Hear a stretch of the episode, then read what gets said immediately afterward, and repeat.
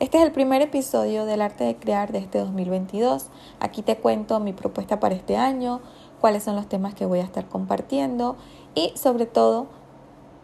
cómo he traído de vuelta la arquitectura a la crianza con propósito.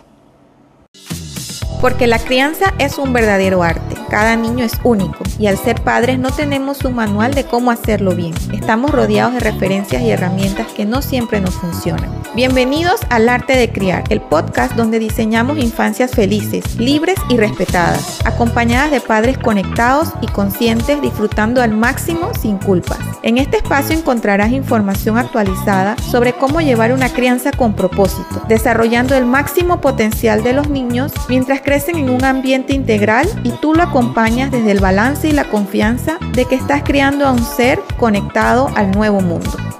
Hola y bienvenidos a este primer episodio del 2022. Estoy de vuelta después de un enero al que definí como depurativo. Hubieron muchos sucesos en, en, este mes de enero que hicieron que tuviera que tomar una pausa más de lo que yo inicialmente había planeado, pero estoy muy feliz de estar aquí, de retomarlo, de poder contar qué traigo para este 2022, de qué voy a estar hablando, compartiendo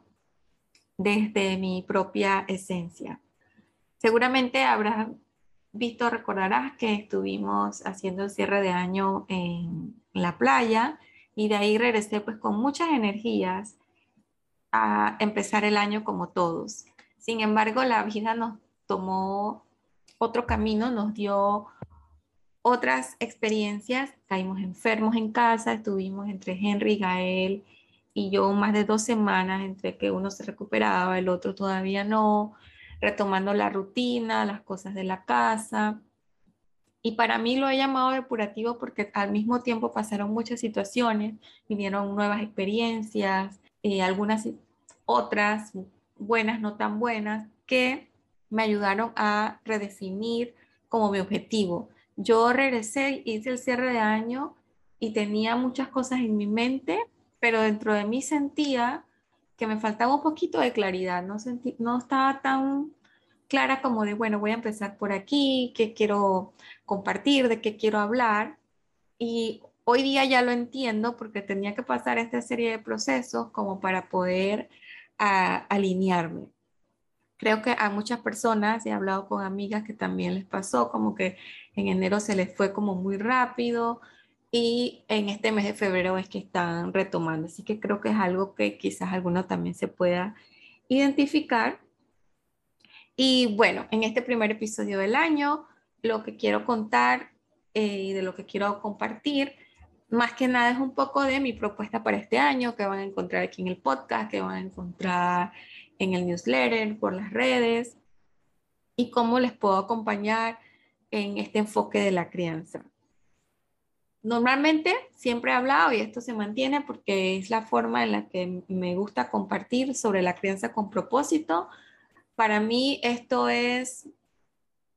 todos los que hemos escogido criar diferentes, criar con más conciencia, pero agregarle un por qué y un para qué, para poder mantenernos en esa motivación, para poder tener las energías, las ganas de de continuar, aunque vengan los retos de continuar, porque yo tengo ese para qué y porque muy claro. A veces estamos mucho en que sí, nos gusta la crianza con amor y respeto, yo no quiero criar como me criaron a mí, no quiero repetir esas experiencias, pero siento que muchas veces nos quedamos allí en yo quiero, me gustaría,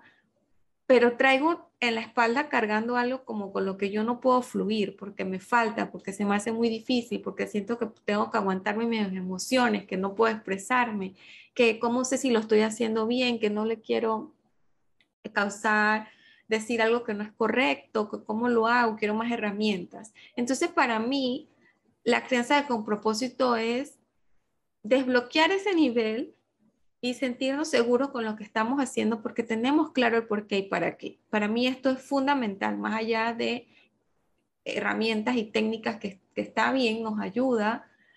pero si yo simplemente voy a estar repitiendo porque me han dicho que esto es bueno y sí, a mí me hace sentido, pero no lo estoy viviendo internamente, definitivamente quizás no, no estás en, en, en sintonía y, y, eso también lo perciben los niños. Por eso quizás puede ser que aún tenga más retos de los que tú crees que deberías tener o cosas que no dominas. Entonces, yo para poder hablar de crianza con propósito, lo he dividido en tres pilares o tres temas de los que pues, normalmente siempre hablo. Y de estos tres pilares, lo que yo propongo para este año es hacer algunos ajustes, porque aparte de esto que pasó en enero, de que tuve que tomar como una pausa y, y hubieron varios escenarios, también desde el año pasado yo entré a una formación de crianza, de una formación para hablar un poco de la historia de la madre. En el Instituto Ivonne Laborda, eso también lo he compartido un poco, todavía no lo he terminado, pero ya he avanzado bastante y ya siento que esto es hacia donde yo quiero compartir, porque definitivamente que nuestra historia, quiénes somos, cómo fuimos de niños, lo vamos a, a, repetir y repetir inconscientemente hasta que seamos conscientes de aceptarlo, de nombrarlo y de decidir si esto nos sigue aportando hoy o si es algo que yo quiero trascender o es algo que yo quiero eh, cambiar para que mi hijo o mi hija eh, escriba su propia historia ¿no? y no le estoy yo cargando de la mía inconscientemente, que es lo que a mí más me ha impactado. Una de las cosas que más me ha marcado de esta formación o de esta información es hablar de otros tipos de violencia que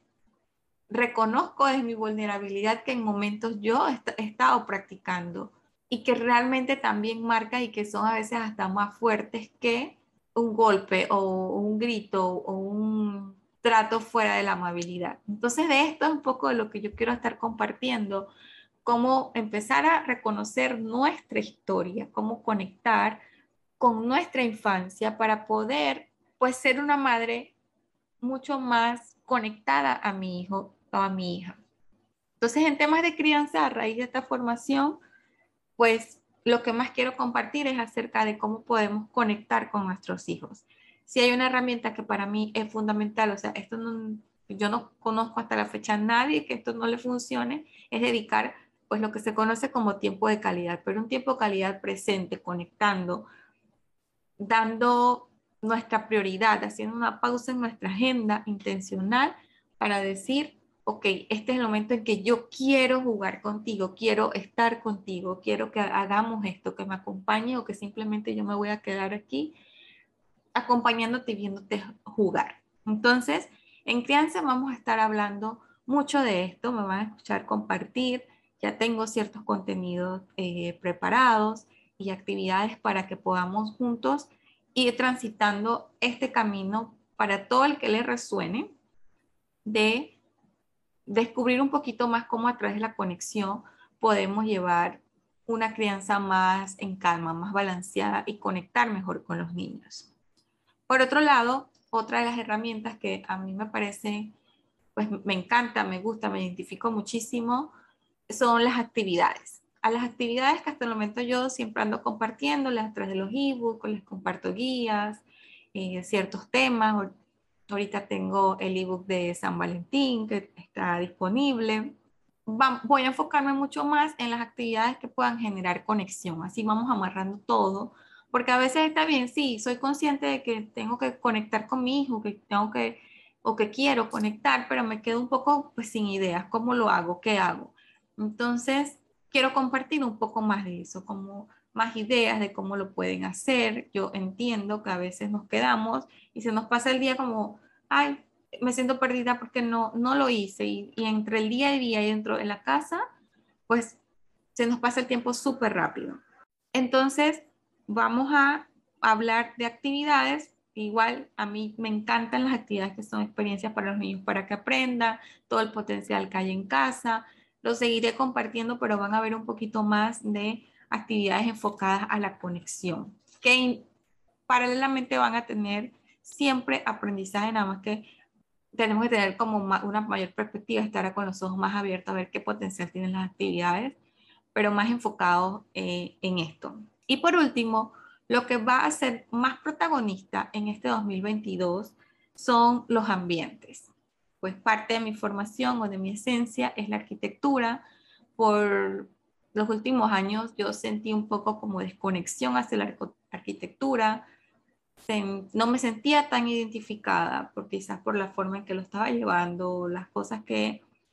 sentía que no me permitía hacer. Pero el enero depurativo que yo llamo me trajo muchas oportunidades de reconexión con la arquitectura, me han salido varias experiencias y oportunidades que me han hecho sentir como vibrando o recordando el por qué yo empecé, yo entré a estudiar arquitectura, porque me gustaba, soy una persona que amo crear, me gusta inventar, me gusta las cosas bonitas, me gusta el orden. Entonces, este año me ha vuelto como a reconectar con esa esencia y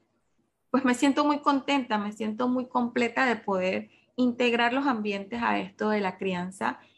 y siento que es lo que más quiero compartir. Quiero hablar más de ambientes desde un enfoque de no solamente un espacio para los niños, sino ese ambiente interno y externo con el, en el cual convivimos. Yo creo 100% en que a través de los ambientes creamos energía, compartimos energías, creamos emociones, creamos y alimentamos este sentido de pertenencia. Entonces, me parece y me identifico con querer crear para los niños un ambiente que no sea solamente ok, este es tu cuarto o este es el lado donde tú puedes jugar, tu área de juego, sino que todo eso tenga una conexión con las actividades que vamos a hacer, con nuestro estilo de crianza y cómo el ambiente nos puede apoyar en nuestra forma de llevar la crianza, cómo le puedo yo a través de darle a mi hijo, a mi hija, un ambiente en donde se sienta parte, se fomente su independencia, su autonomía, un ambiente bonito, porque a, nosotros las madres, yo sé que aquí me escuchan muchísimas más mamás que papás, pero a todas nos gusta tener cosas lindas para los niños. Esto es algo pues muy característico de cuando buscamos un tipo de crianza alternativa. Yo, de las, todas las personas que han pasado por mi curso, puedo decir que un 95% todos somos así como detallistas, perfeccionistas, que no es algo del todo 100% bueno, pero tenemos ese punto de que nos gustan las cosas bonitas y el orden. Entonces, yo solamente le quiero agregar a ese bonito y el orden a que así como yo lo veo con mis ojos bonito, también se sienta bonito, también se sienta que el niño o niña se em, sienta aparte que ese es su ambiente y puede integrarse todo. Entonces, pues de esto es que también lo quiero hacer como más protagonismo, quiero darles mucha más información de cómo lo pueden hacer en casa, que también que no sientan que es algo difícil o algo muy costoso, porque estoy 100% segura que todos lo podemos hacer con un poquito de intención, independientemente de el presupuesto que tengamos, porque solamente necesitamos es, de nuevo, conectar con ese por qué y qué quiero crear con esto y qué recursos tengo para entonces dejar que nuestra creatividad salga. Y aquí van a ver que mucho se trata de menos es más. Así que, pues nada, esta es mi propuesta para el 2022. Esta es la Altaira del 2022. Vengo pues con muchas energías de compartir desde este lado creativo, que me siento muy identificada, pues es mucho parte de mi esencia, pero al mismo tiempo una creatividad que integre pues todo lo que es el ser, las emociones, nosotros como padres, como madre y la infancia de nuestros hijos, o sea, integrar este, esto en un triángulo en donde todo fluya desde la armonía, desde el balance, desde la calma, donde realmente podamos ser felices y sentirnos libres de quienes, de ser quienes somos, tanto nosotros como nuestros niños, simplemente poder ser en libertad.